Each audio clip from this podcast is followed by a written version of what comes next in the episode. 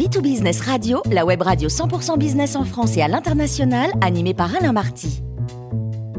Bonjour à toutes et à tous, bienvenue à bord de B2Business Radio. Vous êtes 49 000 dirigeants d'entreprise abonnés à nos podcasts. On vous remercie d'être toujours très nombreux à nous écouter chaque semaine. Aujourd'hui, j'ai le grand plaisir de retrouver Chantal Joanneau, notamment ancienne ministre en charge de l'écologie. Bonjour Chantal. Bonjour Alain. Quelle étrange idée de parler de biodiversité dans un média consacré au business, Chantal? Et vous avez raison. Pourquoi parler de biodiversité?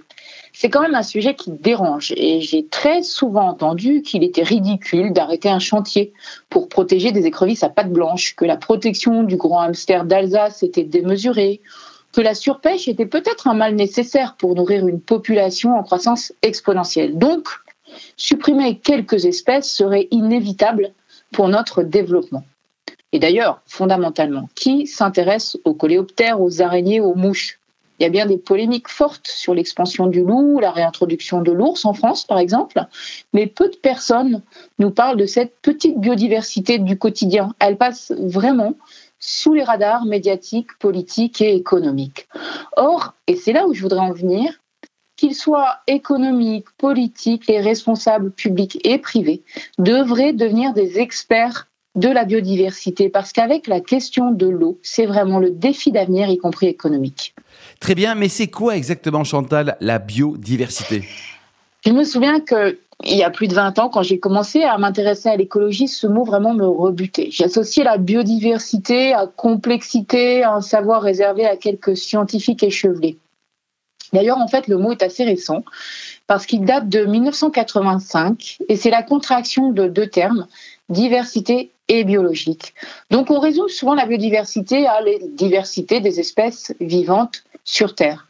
Mais c'est une approche un peu trop limitée parce qu'il ne suffit pas de compter les différentes espèces connues, il faut aussi en mesurer l'abondance, est-ce qu'il y en a beaucoup ou pas, et surtout leur évolution. Est-ce qu'elles sont en croissance ou en décroissance? Et c'est une évolution qui dépend souvent de la qualité de l'espace dans lequel elles vivent. Cet espace, on appelle ça l'habitat. C'est par exemple les forêts en montagne ou le désert. Et les relations entre les différentes espèces au sein d'un même habitat, c'est ce qu'on appelle un écosystème. Donc avec ces trois mots, biodiversité, habitat, écosystème, vous avez déjà en main trois mots-clés pour comprendre le débat. Alors, vous pourriez considérer que la planète regorge d'espèces vivantes et que la disparition de quelques-unes serait vraiment anecdotique. Et c'est vrai, on connaît environ 2 millions d'espèces sur Terre. Parmi ces 2 millions, il y en a moins de 2% qui étaient déjà présentes aux origines de notre planète, ce qui signifie que les 98% autres sont apparus ensuite. Et d'ailleurs, je ne sais pas si vous le savez, mais on découvre environ 18 000 nouvelles espèces par an sur Terre. Donc, la vie se crée et elle disparaît. Et vous avez tous appris à l'école que nous avions connu cinq extinctions d'espèces majeures. Vous avez appris la grande extinction, celle des dinosaures, il y a plus de 65 millions d'années, c'est ce qu'on appelait la cinquième crise. Mais ça n'était pas la plus grave.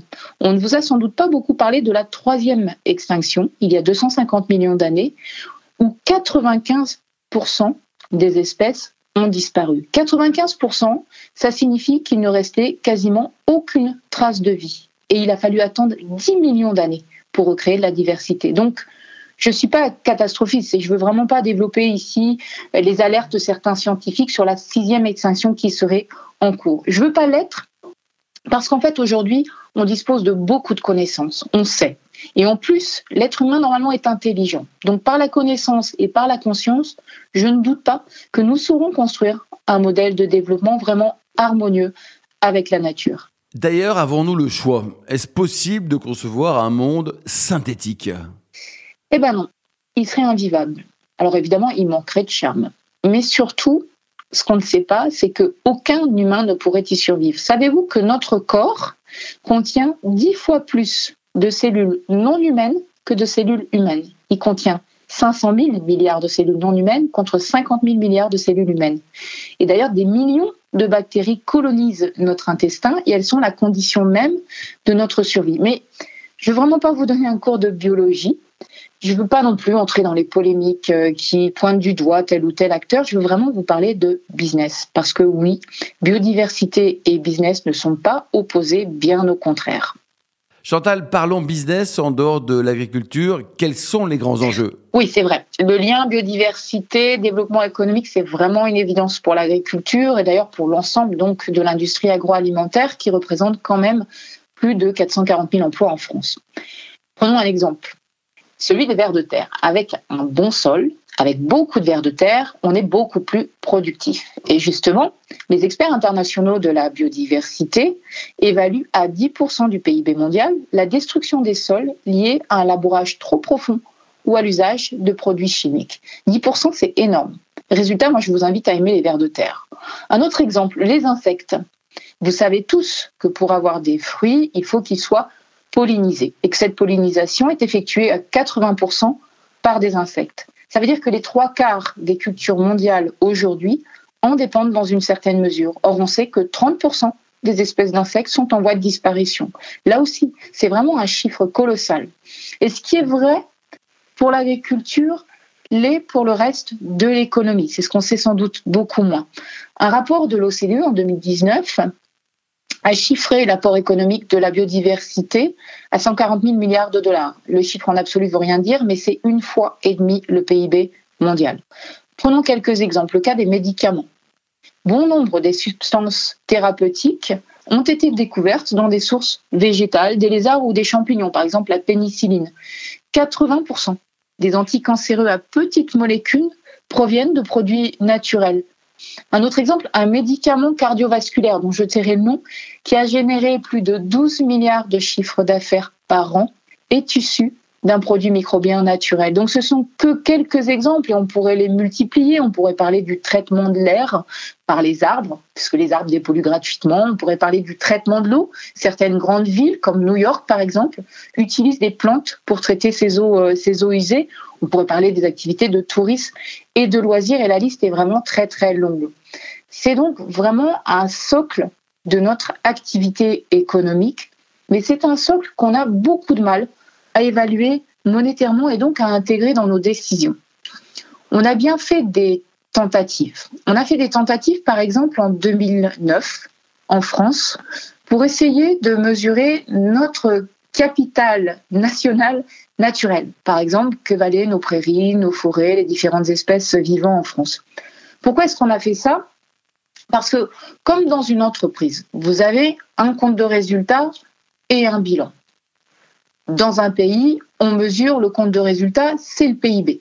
Mais par contre, on mesure rarement le bilan, le capital naturel. Or, c'est important de connaître ce bilan parce que, comme dans une entreprise, c'est possible de doper une croissance à court terme en détruisant son capital à long terme. Donc, on a bien fait des tentatives, mais ça reste vraiment balbutiant, c'est totalement imparfait. D'ailleurs, c'est vraiment pas une matière noble de l'économie.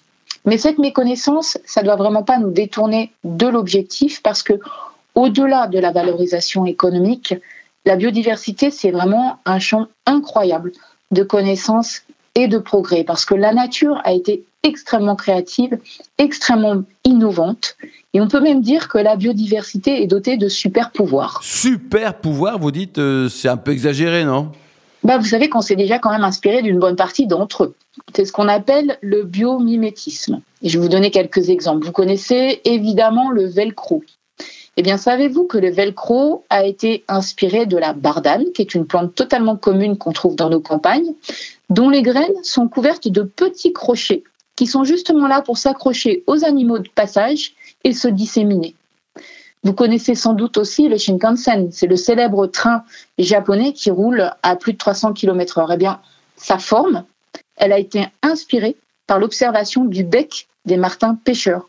De même que Airbus s'est inspiré de la peau des requins, c'est une peau qui limite vraiment les frottements avec l'eau pour développer un revêtement pour les avions qui sera destiné justement à réduire la consommation de carburant.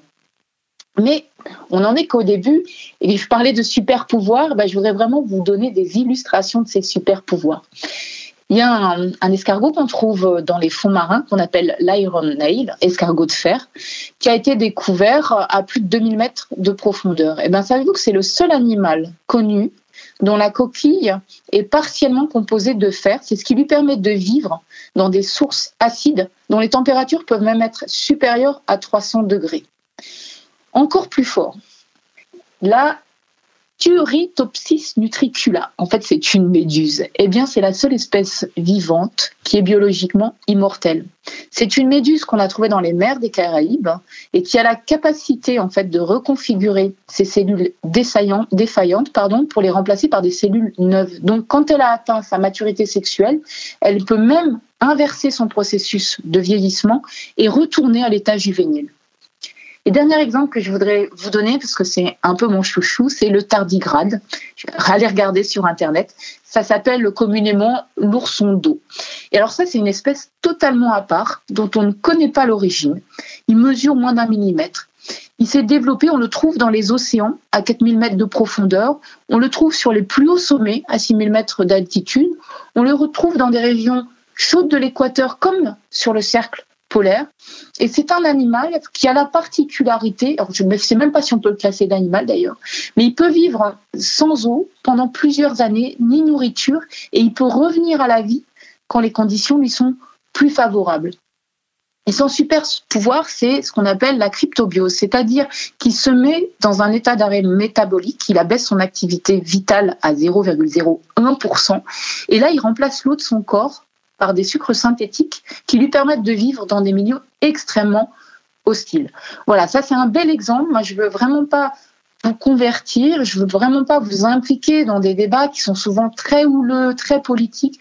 Je veux vraiment juste vous inviter avec tous les décideurs à développer votre curiosité, votre connaissance pour la biodiversité parce que à l'évidence, notre développement l'exige et ce lien entre business et biodiversité doit vraiment sortir d'un cercle trop fermé des experts pour inspirer tous les décideurs. Merci beaucoup Chantal Joanneau pour cette belle chronique. Je rappelle que nous avons le plaisir de vous accueillir très régulièrement à bord de B2Business Radio.